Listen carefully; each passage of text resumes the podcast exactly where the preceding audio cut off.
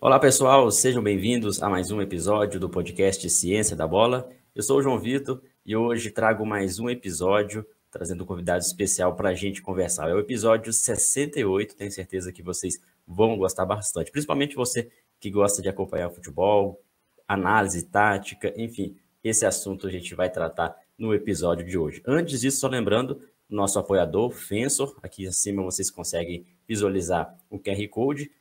Quem tiver possibilidade aí de, de escanear o QR Code para acessar a página do Fensor, tem um desconto especial. Então, a Fensor é a nossa patrocinadora. Aqui abaixo também no link, na descrição do vídeo, você encontra mais informações. Quem está nos ouvindo pelo Spotify e outras plataformas, só ir no YouTube e clicar ali no nosso canal, beleza?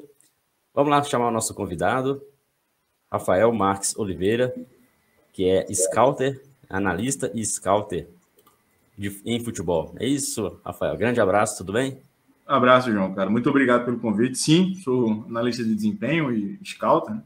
Uh, a gente pode até entrar depois no, na diferenciação né, entre as nomenclaturas, na forma como chama, a diferença como o Brasil chama para a Europa, enfim. Mas é, muito feliz, muito, muito alegre com teu, com teu convite. Espero que a gente possa trocar uma ideia aqui, bater um papo legal. Legal, obrigado pelo, pelo aceite do convite. O Rafael, que é parceiro também do Ciência da Bola, depois a gente vai falar também, tem é, um curso específico que você pode, pode fazer aqui pelo Ciência da Bola com a participação do Rafael. O Rafael tem também um, uma comunidade, tem um perfil no Instagram ali que ele movimenta bastante com conteúdos de análise tática, então conteúdo muito legal. Ele até deixou aí, rafa.scout. Depois desse episódio, você vai lá e confira em detalhes. Conta um pouco para a gente, Rafael, como que é essa história de ser um analista, scouter, tem uma diferença? Só para contextualizar para quem não é da área de tática, entender essas duas terminologias. Boa, tem, tem bastante uh, uh, interpretações, né, digamos assim, diferentes para cada um desses pontos. Uh, no Brasil, uh, o nome se, se popularizou como analista de desempenho, né? E, inclusive, o, o inventor, o criador desse nome é o Rafael Vieira, analista de desempenho do Mano Menezes, né? E seleção brasileira, enfim. E ele, certa vez, em uma conversa com ele, ele me disse que no São Paulo tinha um analista de desempenho fisiológico.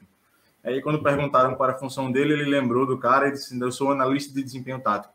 E aí, o nome pegou, analista de desempenho e a gente meio que popularizou no Brasil dessa forma. Mas se você vai para outros lugares, você vai, vai por exemplo, para a Europa, né, onde, onde eu faço o mestrado, as pessoas não conhecem a profissão como analista de desempenho, conhecem como analista de jogo ou scout. É, e aí, o nome veio para o Brasil, scout, né, como a gente já tem analista de desempenho consolidado por causa dessa história que eu acabei de contar, a gente no Brasil acaba que, que chama o scout apenas o analista de mercado ou o cara que levanta os dados, os dados estatísticos do jogo. Quando na verdade scout é, é, é, significa, digamos assim, seria a tradução, vamos dizer assim, do analista de desempenho em outros lugares. Então, uh, aquilo que no Brasil a gente chamaria de analista de mercado também, pode ser chamado dessa forma, o cara que vai captar atletas. Então, pra, pra mas para facilitar, uh, no Brasil as pessoas entendem mais analista de desempenho como aquele cara que é, é analisa as vulnerabilidades, os pontos fortes do adversário, um cara da comissão técnica, digamos assim, e o scout como analista de mercado, aquele cara que vai estar olhando para o mercado, é, vai estar a serviço, às vezes, muito mais da diretoria do que da comissão, é, para entender quais são as boas oportunidades de mercado que aquele clube pode ter, né? mapeando e prospectando jogadores.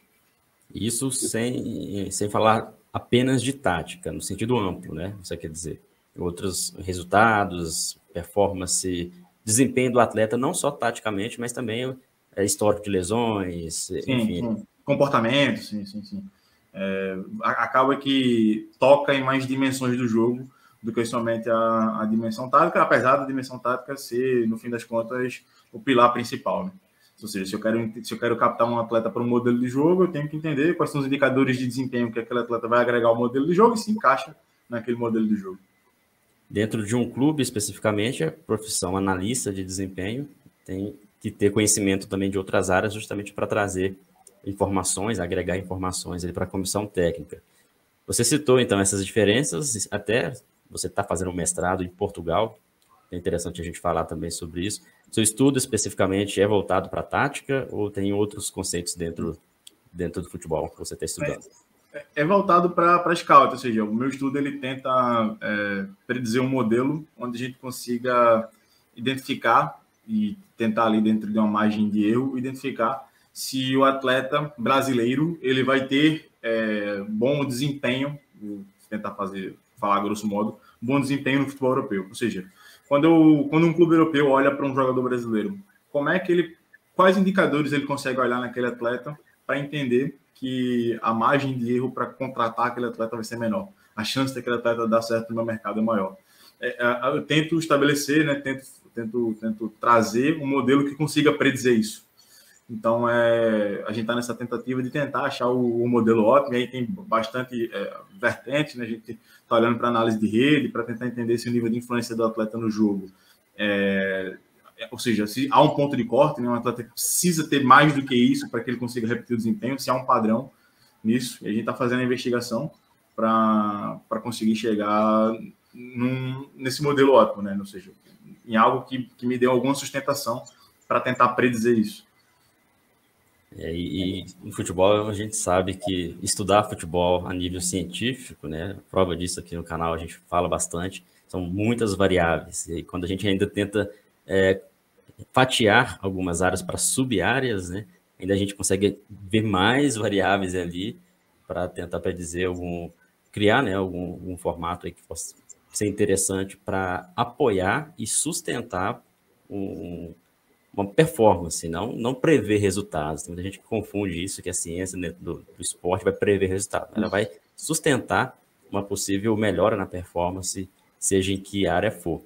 E você está bebendo aí de uma fonte muito boa, né? Conta para a gente aí a universidade que você está participando e o histórico da, das universidades do Porto dentro do futebol. Pois é. É, de fato, aquilo, aquilo que falou das variáveis, é, é, às vezes você vai até achar um modelo científico ótimo, mas que talvez tenha pouca aplicabilidade na prática, porque ele não consegue abranger todas as variáveis que a prática nos dá, inclusive variáveis que não são possíveis ser mensuradas né, até. Exato. E aí tem, tem, tem um desafio aí. Então, é tentar se aproximar o máximo possível de algo que seja útil na prática, apesar da gente saber que é um desafio bem grande. Uh, e aqui, na, na, na, nesse momento eu estou no Brasil, apesar de morar em Portugal, nesse momento eu estou no Brasil, Uh, mas lá em, então é o hábito de falar aqui. Né? Mas lá em Portugal, assim, é, é, interessante que a Universidade do Porto ela tem uma conexão muito grande com a prática, né? Então você, a maioria dos professores eles trabalham, já trabalharam dentro dos clubes. Então os problemas que eles tentam é, decifrar, resolver, né? resolver não, resolver se calhar não é bem a palavra, mas que eles tentam dar luz são problemas que estão alinhados com, com a prática do treinador no dia a dia, com a prática do analista de desempenho, sei lá, preparador físico, do profissional que trabalha no futebol. Então, eles têm essa preocupação de, de estabelecer uma conexão é, entre aquilo que é pesquisado na universidade com aquilo que é um problema da, real de quem está na ponta. É, e, e, isso também se deve ao que eu falei no início de ter, por exemplo, Daniel Barreira, que é um, que é o, um analista de desempenho do Barcelona, né, um scout do Barcelona, que, que também é professor lá, o Zé Guilherme, que é treinador da seleção portuguesa sub-17, se não estou enganado, o Júlio Garganta, que foi analista de desempenho da seleção de Portugal durante muitos anos, é um dos maiores pesquisadores no, em língua portuguesa hoje. Então, o Antônio Natal também, que, é, que foi preparador físico, é fisiologista do. É, é, não sei se ele ainda é, mas ele foi fisiologista do, do Futebol Clube do Porto. Então, tem ali pessoas que, que, que têm um historial na, na prática que trazem problemas concretos é, para tentar resolução, para tentar resolução. E também é um lugar muito identificado com a periodização tática. Né? É a faculdade do Vitor Frade, digamos assim. O Vitor Frade, apesar de não ser não ser um grande publicador, né, do ponto de vista científico, mas ele deixou um legado ali sobre uma ideia que ele conseguiu datar, que ele conseguiu passar para frente, que ele conseguiu publicar, que ele conseguiu arquivar, digamos assim. E ele, a, Universidade do Porto se tornou uma grande referência nessa metodologia de treino, né, que é a periodização tática. Então, muita gente vai para lá, inclusive muitos brasileiros vão para lá para tentar entender um pouco mais, para tentar aprender um pouco mais sobre, sobre a periodização tática, que acho que hoje em dia até um pouco menos, mas há, há, há, um bom tempo atrás, há um tempo atrás, era sobre o que mais se falava, era um, era um debate vigente no, no, nosso futebol. O que é e, e, e, as repercussões. E você teve contato já com o Vitor Frade diretamente? Aulas, é, palestras? Tive, foi, foi o contato mais, mais, como é que eu vou dizer, mais, sei lá, mais inusitado possível porque eu nunca, ele, quando eu entrei, eu entrei em 2018, ele já tinha parado de, de, de lecionar, né? já tinha parado de dar aula, mas ele vive nos corredores da universidade. Um belo dia ele estava tomando um café lá na, na cantina, vamos dizer assim, né? da, da, da universidade, e os alunos sentam próximo a ele, ele é muito aberto, né? e conversam com ele, fazem perguntas, colocam questões. E uma dessas vezes eu sentei ali com ele, comecei a conversar, e ele estava com um jornal na mão, ele sempre tem o hábito de ler jornal, né, de fato. Então ele pega um café, começa a ler o jornal, vejo notícias de futebol. E aí eu sentei com ele, comecei a conversar, aí chegaram outros alunos, e a gente passou, sei lá, mais de uma hora ali falando de futebol, falando sobre posição tática. Foi, foi, foi uma conversa bem legal, porque, primeiro, estava fora do ambiente formal, então isso acaba que te dá possibilidade de tocar em assuntos que talvez ele não tocasse no ambiente formal. É, e ele também estava num, num, lugar confortável para ele, né? podia falar o que quisesse, enfim, sem, sem grandes repercussões. Então foi, foi, foi uma experiência bem legal. Já li bastante coisa sobre superalização tática, sobre ele, inclusive, mas nunca tinha tido, nunca tive um contato é, é, é de sala de aula, de fato, com ele. Só esse. Só esse contato. É, Para quem não conhece, o Vitor Frade é um dos grandes nomes, né? Assim como o Rafael disse, da periodização tática. Até recomendo quem quiser aprofundar um pouco mais. A gente fez um podcast aqui, Rafael, até com a Mara Vieira, participa uhum. diretamente com ele das ações de uma empresa licenciada por eles é, de periodização tática e até esse papo a Mara disse que ele é bem, bem fechado em relação à comunicação, essa comunicação mais recente. É, o podcast com ele praticamente vai ser impossível, segundo ela, né? Mas a ideia é interessante a gente entender, né? Um pouco mais diretamente dele sobre periodização tática. Mas fica mesmo aí para oportunidades como essa que você teve a felicidade de encontrar com ele. É, é bom a gente falar de periodização tática porque é algo que está na tática, né? E muita gente não conhece periodização tática, né? É, sim, sim. Eu acho que rolaria um, um podcast se vocês fossem até lá, encontrassem com ele. Aí, é, e, e mesmo assim é difícil, tá? Segundo a Mara, é. até, até condições de, de, você fazer uma gravação, uma entrevista com ele, ele é meio. É, fica um pouco receoso, né? Mas enfim, é uma, eu tenho vontade de conversar com ele, para entender um pouco mais é, essa ideia de, da periodização tática, que em vários locais do mundo as pessoas interpretam às vezes até de, de maneiras diferentes, causando aí até certo conflito. Isso, isso é um papo que a gente pode dedicar um podcast só para isso, né, Rafael? trazer Exatamente. mais convidados também para falar sobre isso, porque é um, é um tema bem amplo. Para a gente voltar a falar de você, falar do, do, seu trabalho, é interessante que o pessoal também saiba o que, que você faz além do, do mestrado, né? Que é a, a, empresa que você tem sobre análise tática. É, atualmente você não, não está trabalhando para clubes e em clubes, mas Exato. você tem um grupo de alunos, é um grupo, uma comunidade onde você ensina ao pessoal a analisar o jogo taticamente. Conta para a gente de forma resumida como que você faz. Boa, boa. A minha atividade hoje ela se divide basicamente em fazer, fazer captações e consultorias com atletas e ensinar isso a outras pessoas. Eu costumo dividir nesse, nessa, dessa forma, né? nesses, dois, nesses dois pilares. Então, eu tenho uma empresa chamada Performance Sports, que é uma empresa onde a gente presta consultoria de análise de desempenho para atletas. A gente já tem alguns atletas é, é, relativo é, renome, digamos assim. O Gabriel Pirani do Santos é um, um, atleta nosso. É o Iago, lateral do Augsburg. O Pedro Augusto, volante do Tondela, um volante brasileiro que é da base de São Paulo. Enfim, a gente tem alguns atletas. Hoje a gente está com sete atletas, se eu não estou enganado. É, e aí e aí a gente tem esse serviço de consultoria para o atleta semanalmente chamado de vídeo com o atleta para explicar pontos fortes e vulnerabilidades dele. A gente tem uma empresa que faz serviço e também, é, caso faça sentido para o atleta, a gente trabalha com a indicação do nome desse atleta, com a abertura de mercado desse atleta nos, nos diversos contextos, né, a troco de, de intermediação, digamos assim. Essa consultoria, essa consultoria é, é, em relação ao que ele, a análise que vocês fazem do desempenho dele. É, essa consultoria ela tem três pilares. O pilar número um é melhorar o conhecimento declarativo dele, em linhas gerais é, independente da análise do próprio jogo ou não. A gente, a gente acha que a gente parte do pressuposto com um atleta que entende mais do jogo, independente da posição, um atleta melhor. É, o segundo pilar é trazer feedback sobre o desempenho dele, é, dar luz sobre as coisas que ele faz bem e dar luz sobre as coisas que ele, que ele faz não tão bem assim, e que ele pode se desenvolver mais e que ele pode melhorar. E às vezes é esse, é esse detalhe que está faltando para que ele atinja um, um patamar mais alto, um nível mais alto.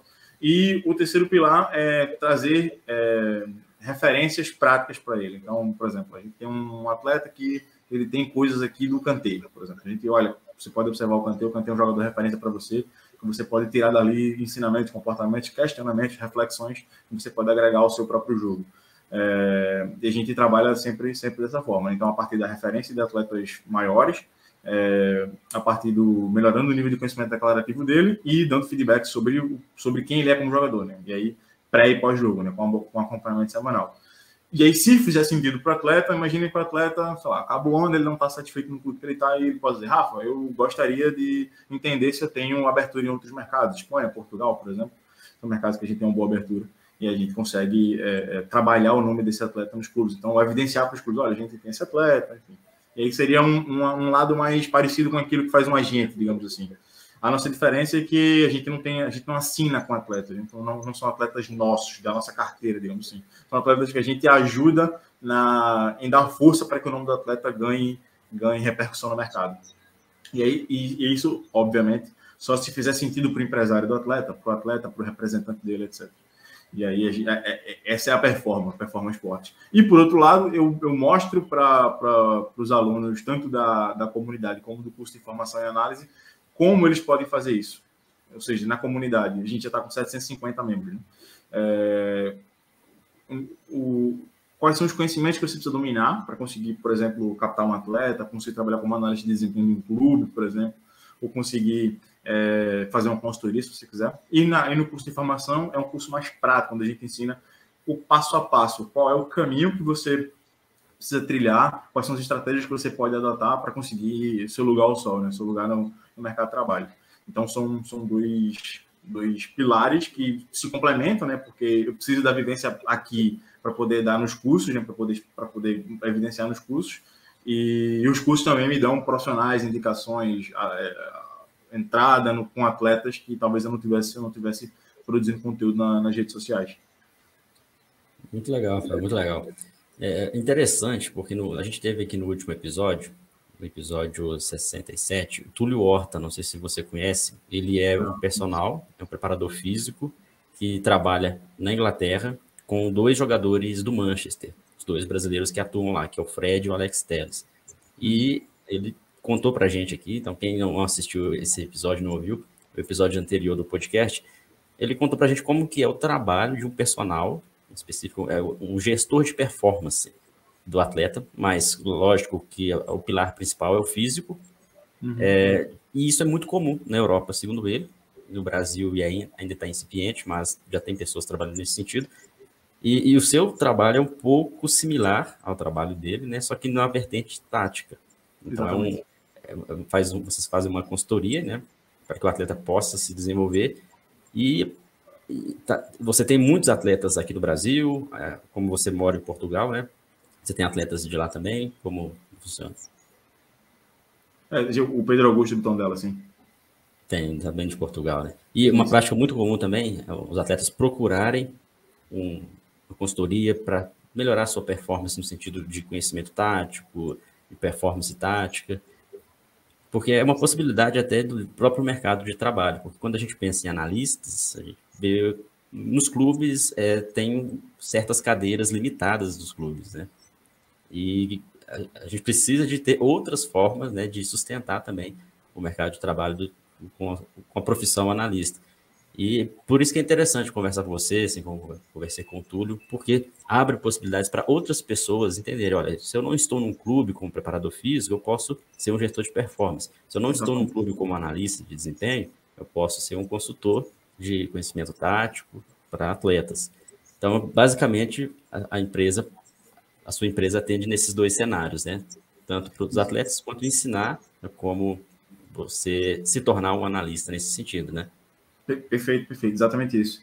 Exatamente isso. É, é, hoje, se a gente dividir o jogo na, nas dimensões tradicionais, né, físico, emocional, tático e técnico, a gente percebe que, tanto do ponto de vista é, é, é psicológico, emocional, como do ponto de vista físico, há um investimento grande dos atletas nesse sentido. Eles já começam a ter fisioterapeutas próprios, investem em maquinário para recuperação, preparadores físicos próprios. Né? Eu tenho uma amizade muito boa com o Euler Santos, que é o preparador físico do Matheus Cunha. Né? Por exemplo, o Euler mora com o Matheus Cunha na, em Madrid hoje.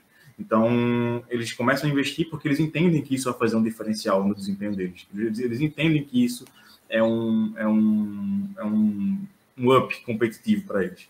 É, e por que, por que não do ponto de vista técnico? Por que não do ponto de vista tático também? Porque a gente vai deixar essas outras dimensões do jogo de lado. Tendo em vista, inclusive, que o clube ele não consegue, por melhor que seja o clube, por melhor que seja o clube, ele não consegue dar conta de uma abordagem individualizada para os atletas. Até, até nem faz sentido que seja, seja assim. Isso pode, inclusive, causar uma, uma questão de um problema de equidade né, dentro de um, de um grupo de, de atletas. Então, é, o atleta ele começa a criar essa conscientização que ele precisa investir é, é, mais nele em outras dimensões do jogo, naquilo que já tem se tornado tradicional, para que ele possa é, é, é, se desenvolver, para que ele possa ser, ser um melhor atleta. E ser um melhor atleta traz um benefício direto para ele, seja um benefício esportivo, seja um benefício financeiro, e aí ele entende que aquele investimento vai, tá, vai trazer retorno para ele. E, cara, assim, do ponto de vista de, de, de, de, trabalhar em clubes, por exemplo, hoje, hoje provavelmente eu não voltaria a trabalhar em clubes. Uh, do ponto de vista é, é, de tempo, do ponto de vista financeiro, capacidade de escala, inclusive, é muito menor. Quando você trabalha num clube, cara, e, e, e clube, é, principalmente no Brasil, você tá dentro daquela rotina louco, louca que é parte do domingo, que é não ter, não ter feriado, não ter tempo livre de você vir ali praticamente um escravo, você acaba ganhando bem, ganha muito acima da média da população, mas você é um assalariado, não deixa de ser. E quando você monta o seu próprio negócio dentro do, do, do futebol, você começa a escalar de um nível que você vai ter mais tempo do que um profissional que às vezes trabalha dentro de um clube, com um rendimento financeiro maior e com a possibilidade de crescimento ainda mais para frente. Então, isso foi um grande atrativo para mim quando eu comecei eu, eu, vim, eu vim do clube, né? Eu trabalhei em clubes pequenos, é, é tive proposta, inclusive, esse ano para trabalhar no Clube de Série A do Brasil, mas não fazia sentido para mim por, por esses motivos que eu, que eu apresentei. Então, acho que quem, quem enxerga o futebol hoje somente pela vertente do preciso, por exemplo, me formar em educação física para pegar um estágio num clube, para ser contratado, esse caminho que eu chamo, que eu costumo chamar de caminho tradicional, não é o único. É muito bom, faz muito sentido, existem privilégios por estar nele.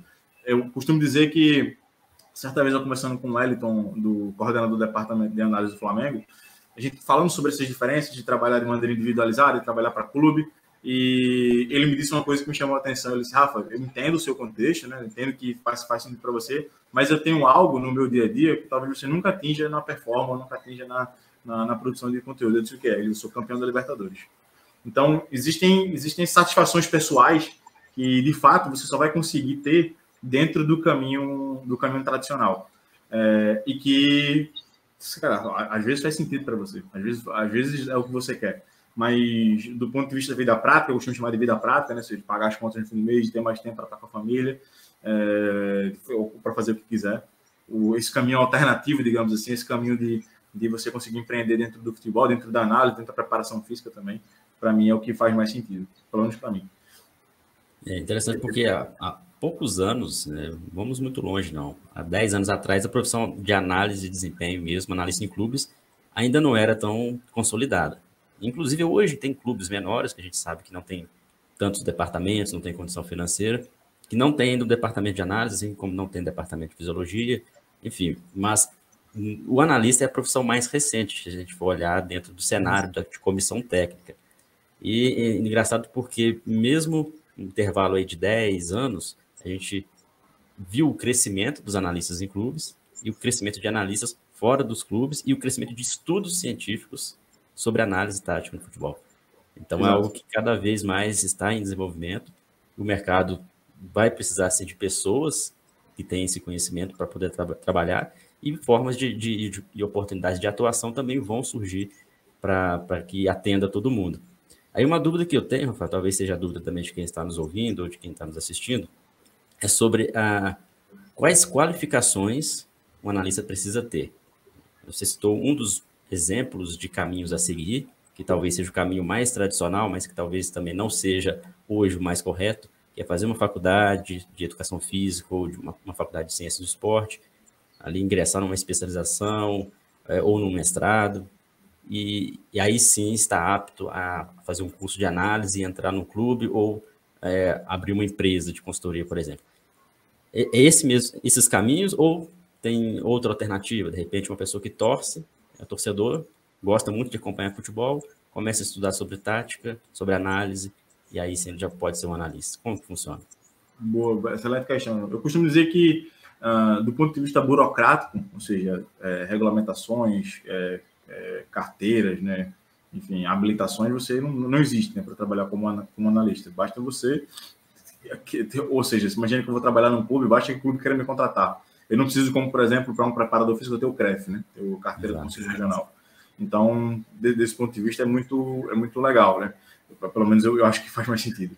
Uh, eu, eu costumo dizer que você precisa ter uma coisa para trabalhar como analista. Você precisa ter conhecimento sobre o jogo. Você precisa dominar, ler e interpretar os fenômenos táticos do jogo. Se você desenvolve essa capacidade, você pode trabalhar como analista independente da sua área raiz. Inclusive, tem muitos analistas que estão na prática hoje que vieram do jornalismo, vieram da engenharia, não, não, não, não tem formação, às vezes já, já ingressaram na análise. Agora, do ponto de vista mercadológico, você ter formações em análise, formação de ciência da bola, formação da CBF, formação seja lá onde for, você uh, vai ser mais bem visto pelo mercado, sem sombra de dúvida. Burocraticamente não precisa, não é necessário, mas se você quer ter um posicionamento para iniciar, para trabalhar com isso, você é, é interessante que você tenha, que você faça formações, cursos para que você ali é, é, se habilite. E aí eu recomendo muito que você busque formações e, e, habilitações que te deem conhecimento sobre o jogo, porque muitas, muitas formações que existem por aí, é, você, é, elas estão muito mais pautadas, inclusive as, as mais tradicionais, eu diria eu, muito mais pautadas em te, em te dar um, um, um, um, certidão no final, te dar um, um, certificado no final, do que de fato te passar conhecimento. Então, às vezes, você buscar um lugar que vai te passar mais conhecimento, que está mais preocupado em te passar conhecimento, do que te dar um certificado no final, faz mais sentido para que você consiga abrir as primeiras oportunidades. Eu gosto muito da frase que você é contratado pelos seus é, pelo seu currículo, mas você fica pelas suas competências, né? você se mantém ali pelas suas competências. Então não adianta eu ter 50 formações e aí quando o bicho pegar no dia a dia eu entendo um pouco do jogo. Então eu acho que isso é muito, muito importante. Entender do jogo, saber ler o jogo, saber interpretar, interpretar o jogo é muito importante, mediante esse cenário inicial que eu coloquei de que não há, não há burocracia para que você é, se torne analista de desempenho. Não há burocracia, né? não há uma exigência de, de formação, mas uma coisa eu tenho certeza que você vai concordar comigo uma pessoa que quer trabalhar como analista tem que ter muito estudo. Tem que estudar Sim. sobre o jogo.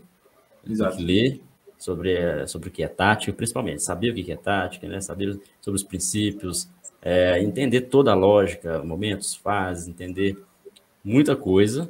Não é só conhecer o jogo por assistir o jogo. Ah, eu acompanho o jogo desde criança, é, sei todas as escalações. É aquele famoso analista de FIFA, né? Que conhece todos os atletas, que está em todos os clubes tal, as transferências, altura, peso. Não, não é bem assim.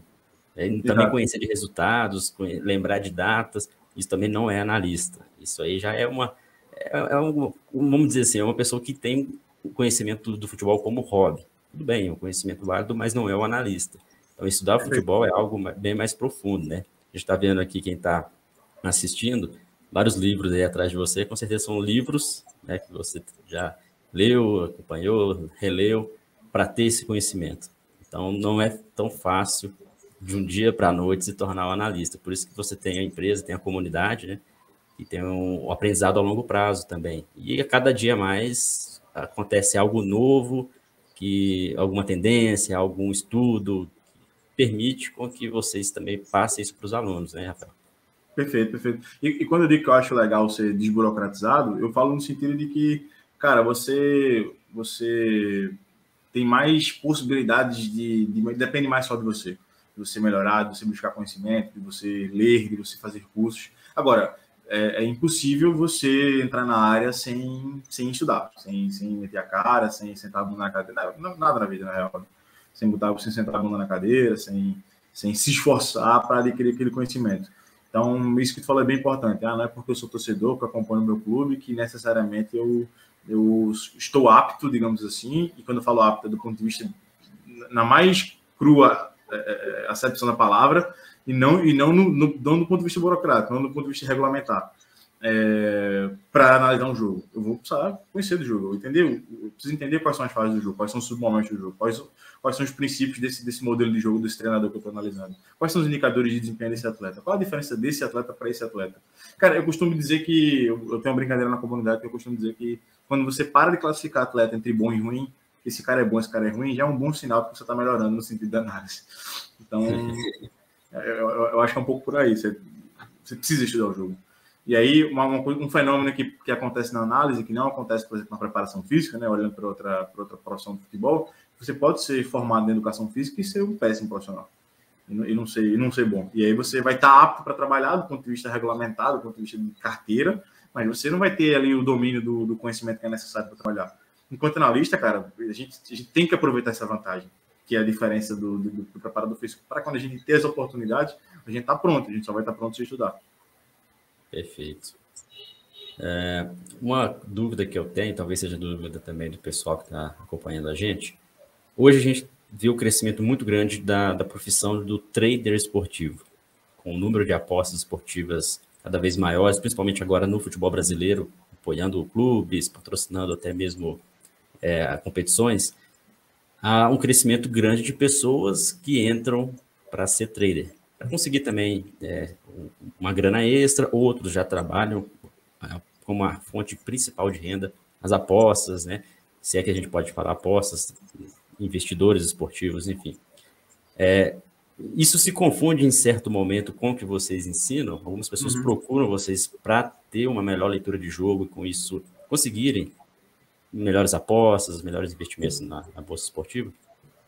As duas coisas, João. Tanto pessoas que acham que a comunidade é um lugar onde você vai ter entradas ali, como eles chamam. Eu não entendo, não entendo muito, não. E aí a pessoa acaba entrando na comunidade e se frustra, porque é um lugar de educação, é um ambiente é, é, é pedagógico. E como a outra situação também, traders que eles querem entender mais do jogo, eles querem é, entender mais qual é a probabilidade, por exemplo, dessa equipe fazer gol nessa outra equipe, baseado no modelo de jogo, no nível dos atletas, nos indicadores de desempenho, nos encaixes que o, que o próprio jogo vai trazer, para que ele possa ter a vantagem desse conhecimento de, depois lá na frente na, na, no caminho que ele escolheu. Uh, eu, particularmente, é, tendo, eu evito muito essa área, porque como a performance ela tem informação privilegiada de bastidor, de clubes, de atletas, etc., seria algo conflitante, né? Seria conflito de interesse, seria algo antiético. Então eu tento, eu, eu, tendo a evitar muito, ou seja, ah, Rafa, me diz o que é que tu acha que vai ganhar. E às vezes você, o cara precisa falar sobre isso para você perceber que é isso, né?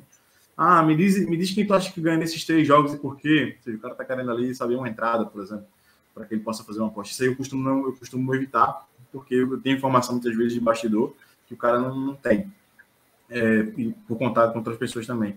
É, mas, por outro lado, eu também é, tenho, deu a liberdade para o cara, olha, a gente não é isso, nós não somos uma comunidade de trader esportivo, nós não somos uma comunidade de aposta, nós não falamos sobre isso aqui dentro, é, mas se você quiser retirar as informações daqui para te ajudar naquilo que você faz, cara, seja muito bem-vindo. Então, sim, acontece a confusão das duas coisas e, e o feedback que eu tenho das pessoas que, que entram na comunidade com esse objetivo de fazer trader, de a, a aprender mais sobre o jogo para fazer trader esportivo, o feedback é muito bom. A grande maioria agradece, pô, cara, tá me ajudando, etc. Comecei a entender que algumas coisas que vão, que eu consigo é, linkar com aquilo da, da, com aquela estratégia do, do trader esportivo e tá dando bem legal para mim. Então, o feedback é positivo. Interessante, porque acaba que também é uma possibilidade de, de ganho financeiro de pessoas que, que são traders, né? Entender sobre o jogo, participar. Então, vocês eh, têm um público desde jogadores, desde pessoas que querem se tornar analistas, também pessoas que, que querem entender da análise e desfrutar da análise para outros benefícios, né? principalmente como a gente está citando. É, para a gente fechar o bate-papo, senão a gente fica aqui horas conversando sobre o tema, mas eu aconselho a quem quiser entender um pouco mais do trabalho do Rafael, é, ir no Instagram dele, entrar em contato, ali vai ser bem interessante. Se você é trader, se você é atleta, se você é atleta da base, se você é professor de escolas ou tá ou empresário, né, que quer de repente ali é, levar esse conhecimento para o seu atleta, procure o Rafael, vai ser bem interessante. E também não deixe de acompanhar, vou deixar um link aqui, o curso que o Rafael fez em parceria com o Ciência da Bola, o curso de análise de jogo. Então, aqui embaixo vou deixar o link. Quem está nos ouvindo, vai no YouTube, vocês conseguem acessar e, e participar, tá bom? Para a gente fechar, Rafael, eu queria só saber de você uma coisa que talvez é, seja difícil, que é a questão de assistir muitos jogos e ter informações com a câmera que não seja a câmera da TV. Por que, que eu falo isso? Eu conversei com vários analistas que têm uma grande dificuldade em analisar jogos com base nas câmeras da TV. Porque a câmera da TV ela mostra somente onde a bola está e o jogo não acontece só onde a bola está. A gente precisa ter uma visão ampla Existem algumas empresas, né, alguns softwares que fornecem essas imagens, só que não é de fácil acesso a todas as pessoas. Desde assinaturas que são às vezes com preço muito caro, que apenas clubes conseguem financiar, ou até mesmo questões éticas, né, que não é fácil compartilhar essas informações. No seu caso, como que você lida com isso? Como que você passa é, para os alunos, para que tenham acesso e, e, que as pessoas entendam que assistir o jogo pela TV é diferente de quando a gente assiste o jogo com a câmera ampla, né? Com a câmera que, que filma o campo todo. Perfeito, perfeito. Só, só para tocar no, no início da tua pergunta, eu costumo dizer que é, informação ao infinito, conhecimento ao zero, né? Então, é, às vezes a gente olha, entra no, sei lá, no Twitter, nessas redes sociais, você vê que o cara está postando que está vendo o jogo do campeonato japonês segunda divisão. A chance dele retirar ali alguma, alguma informação é bem, um conhecimento melhor, é bem difícil. Porque muitas vezes ele não tem vazão para dar aquela informação, ele não tem tratamento sobre aquela informação. Ele só está muitas vezes querendo mostrar para os seguidores dele ali que ele tem aquela, aquela informação, mas o conhecimento que vai ser gerado sobre aquilo é muito baixo na performance a gente, a gente trabalha muito com a ideia de segmentar mercado. Então a gente foca muito em alguns mercados, em alguns atletas específicos, que a gente acha que faz sentido, que, que a gente acha que é nosso perfil, que faz sentido a gente chegar. É, a gente não abre muito porque é aquilo que eu falei, se a gente abre muito, a gente vai conhecer pouco, a gente vai conhecer pouca coisa, ou seja, com pouca profundidade, muita coisa. A gente prefere conhecer menos coisas com muita profundidade, com muita profundidade. A gente trabalha com essa lógica. Então, é, é, é, a partir daí que a gente que a gente que a gente parte. Cara, no meu ponto específico, talvez seja um pouco contra a maré. É, a gente tem assinatura de, de software lá na, na, na, empresa e nem sempre os jogos são, são disponíveis em câmera aberta. Só que para você identificar comportamentos do atleta, você precisa de uma câmera mais fechada, de fato. Eu preciso ver a colocação dos apoios, eu preciso ver para onde ele olhou, eu preciso ver qual perfilamento que ele teve naquela situação, como ele baixou o centro de gravidade em que nível ele chegou de flexão dos joelhos, estava muito fletido, pouco fletido. E aí, quanto mais próximo é a câmera, para mim é melhor. Então, eu, talvez eu vá um pouco na contramão nesse sentido. Mas eu sei que se eu quero analisar o jogo. é diferente, né? Na análise, análise individual. Perfeito. Se eu, se eu quero analisar o jogo, se eu quero analisar coletivamente, a câmera em ângulo aberto, né, que mostra coisas fora do centro de jogo, é, é, é muito bom, é, é fundamental, assim, é fundamental mesmo. Uh, e a, a, questão é que, assim, às vezes, às vezes nem tem, cara, assim, se você olha, você, não, não, sei se tem problema de falar a, o, a, o, provedor das imagens, não? Não, não tem problema. Gente, se, você entra num static, por exemplo, né, que é por onde a gente faz a captação das imagens, não tem. Vários jogos não tem. Inclusive, o normal é não ter os jogos de, de câmera aberta, por exemplo. Ter a opção de câmera aberta. Só tem a opção de câmera aberta em competições muito grandes. Copa do Mundo, alguns jogos da Champions, então, o normal é não ter. Inclusive, é, na Série A, há um grupo, eu não faço parte desse grupo do WhatsApp, mas eu sei que existe, há um grupo no WhatsApp dos analistas de desempenho da série, dos analistas de desempenho da Série A do Brasil, para quem, onde eles compartilham imagens em plano aberto, jogos em plano aberto.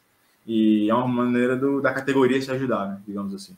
Então, é algo, é realmente uma informação escassa, e que, e que de fato é necessário. Agora, no meu contexto específico, eu prefiro quanto mais fechadinho, nem sempre, mas às vezes quanto mais fechadinho, melhor.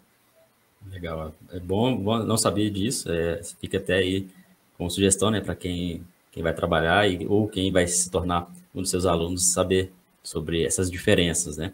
Lógico que a gente não vai aprofundar aqui sobre equipe, sobre jogadores, até porque o tempo é escasso, por isso que eu aconselho vocês a acompanhar o trabalho do Rafael, que aí vocês vão entender bem mais sobre, sobre isso. Para fechar, Rafael, eu queria saber mesmo do, do Rafael Oliveira, Rafael Marques Oliveira. Eu queria saber é, a sua perspectiva nos próximos anos, dentro do, do, cenário de análise, você como profissional, e também fazer um pequeno recordatório. Sempre foi a sua vontade trabalhar com futebol desde jovem? Como que foi esse passado e o que, que você está trilhando e almejando para os próximos anos? Eu, eu, uso muito que a análise é a profissão do futuro, né, no futebol. Análise, tratamento de dados, né, que também toca ali na análise, eu, eu discordo, é, é, é, de agora, assim. A, o, análise de desempenho é a profissão do momento, assim. Eu vou, eu vou fazer uma projeção que acho que define muito a tua pergunta. Daqui, daqui a uns 15 anos, a maioria dos grandes treinadores de alto nível no mundo vão ter passado pela profissionalista de desempenho.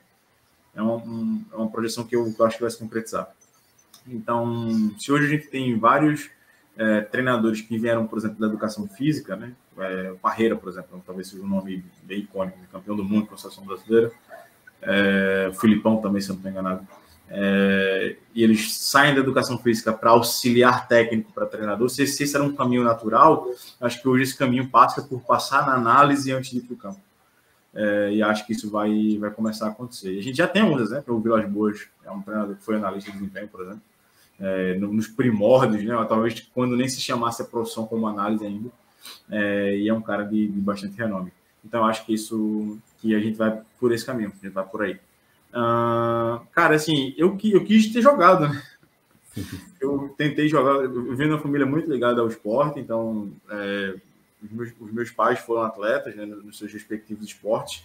É, pouca gente sabe, né? Acho que isso, isso que eu vou falar agora, acho que eu nunca falei em lugar nenhum. A minha mãe foi jogadora da, da seleção brasileira de vôlei. Então, o meu pai, o meu avô foi jogador profissional de futebol. Então, eu venho de uma família muito ligada ao esporte. E eu tentei jogar futebol, né? Então fiz base, né? Fiz teste, alojei com 40 crianças numa casa que cabia duas pessoas. Todo esse processo que a gente sabe como é que funciona a base do Brasil, eu passei. É, próximo de me tornar profissional, estava com 20 anos. E aí, como a gente fala no, no futebol, eu dei um bote errado. E tentei, fui onde as coisas não deram certo. E aí eu fiz 21 anos, primeira idade profissional e sem contrato. Né? Sem proposta, sem contrato, tendo que fazer avaliação, tendo que fazer teste para continuar jogando. E ali eu entendi que não fazia mais sentido continuar, que talvez eu, precisasse estudar, enfim. E aí eu fui para a área técnica. Eu disse, não, bom, vivi toda a experiência do sub-13 ao sub-20, né? Vivi até ali algumas coisas de profissional, né? Cheguei a treinar com profissional, etc. Então, peraí, a, a experiência do campo eu tive. E entendi que se eu, se eu virasse atleta, seria um atleta de Série A2, de campeonato estadual, o máximo que eu poderia chegar na minha carreira seria uma Série C, talvez. E, bom, eu, eu sonhava com Champions, né? Então, isso aqui não vai dar para mim. E aí eu fui para fui fui a técnica, comecei como, como preparador físico, meu primeiro estágio foi como preparador físico. Aí depois eu passei para fisiologia, eu passei um, acho que um, um, ano mais ou menos com fisiologista, ainda, ainda, ainda estudando, né, ainda na faculdade. E aí eu descobri a análise, fui para análise. E fui para o campo, me tornei auxiliar, me tornei treinador depois, depois voltei para análise. E aí entendi que o futebol é aquilo que a gente falou no início. Né? O futebol é um lugar um pouco escravizante e não era, não era isso que eu queria para mim. Eu queria conseguir também estar próximo da minha família, aproveitar um pouco a vida. E encontrei na, na, na captação esse, essa possibilidade de estar no futebol, mas também estar alinhado com aquilo que eu queria para minha vida. Excelente, muito bom ouvir essa história. É, eu ouvi o seu relato porque isso motiva outras pessoas que querem trilhar o mesmo caminho ou até mesmo aquelas pessoas que estão em dúvidas. Não sabem como seguir dentro da área do futebol, gostam do futebol, mas não sabem encontrar os meios para poder atuar. E é tão fantástico o futebol porque mesmo eu, você, a gente não foi atleta profissional, mas a gente atua, trabalha e está envolvido com pessoas também que trabalham com futebol, que não são atletas, às vezes não são treinadores ainda. E o futebol é tão fantástico que permite com que haja outras áreas de atuação no entorno do futebol, né? Então isso é muito legal, muito interessante. E o que você disse sobre a questão do, do analista né, no futuro, que já é o presente, mas que no futuro treinador ele vai ter passado por análise, eu acho que é algo que vai ser até menos tempo, tá? Concordo com você, talvez até menos de 15 anos a gente vai ver, ver que o, o, filtro, né, o grande filtro do, dos treinadores vai passar justamente para ter, por ter esse conhecimento de análise, por ter passado pelo setor de análise. Uhum. E espero assim que alunos seus também talvez se tornem treinadores passando pela, pelas suas mãos, né?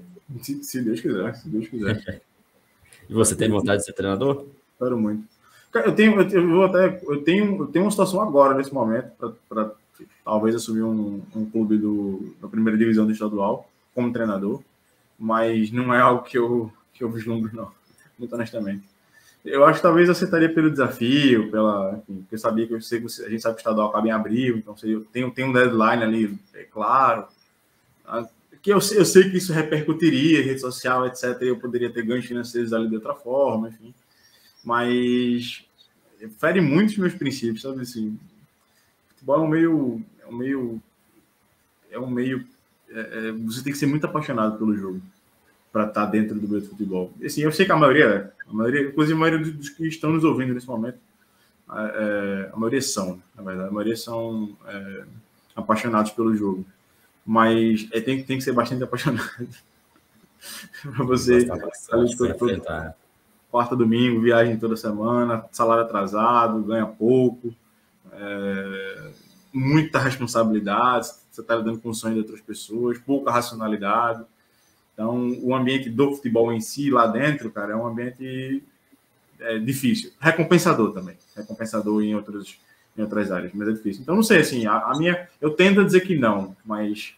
Mas, sabe, né? Futuro é, não nos pertence. Serve como experiência também, né? Experiência, aprendizado, então é uma oportunidade legal. Exato. Rafael, obrigado pelo, pelo esse papo. A gente tinha marcado aqui 30 minutos, 30, 40 minutos. E se deixar, a gente conversa bastante. Mas a gente tem um tempo curto aqui no podcast. Espero que o pessoal também tenha gostado. Fica aí o convite para outras oportunidades. Só relembrando, pessoal, rafa.scout lá no Instagram, quem quiser seguir. É, e também, aqui o link abaixo, tem o curso, vou deixar o link também da comunidade, caso vocês queiram acompanhar lá o trabalho do Rafael, e o curso que o Rafael fez com a gente aqui, o Ciência da Bola, vocês podem adquirir. Obrigado novamente, Rafael, e sempre vai ser bem-vindo aqui no Ciência da Bola. Eu, eu que agradeço, eu que agradeço o convite. É sempre bom falar de futebol. Né? Eu que agradeço. Tamo junto. Um abraço. No que precisar, à disposição. Valeu, grande abraço. Pessoal, até o próximo episódio com mais um convidado aqui no podcast do Ciência da Bola. Grande abraço a todos.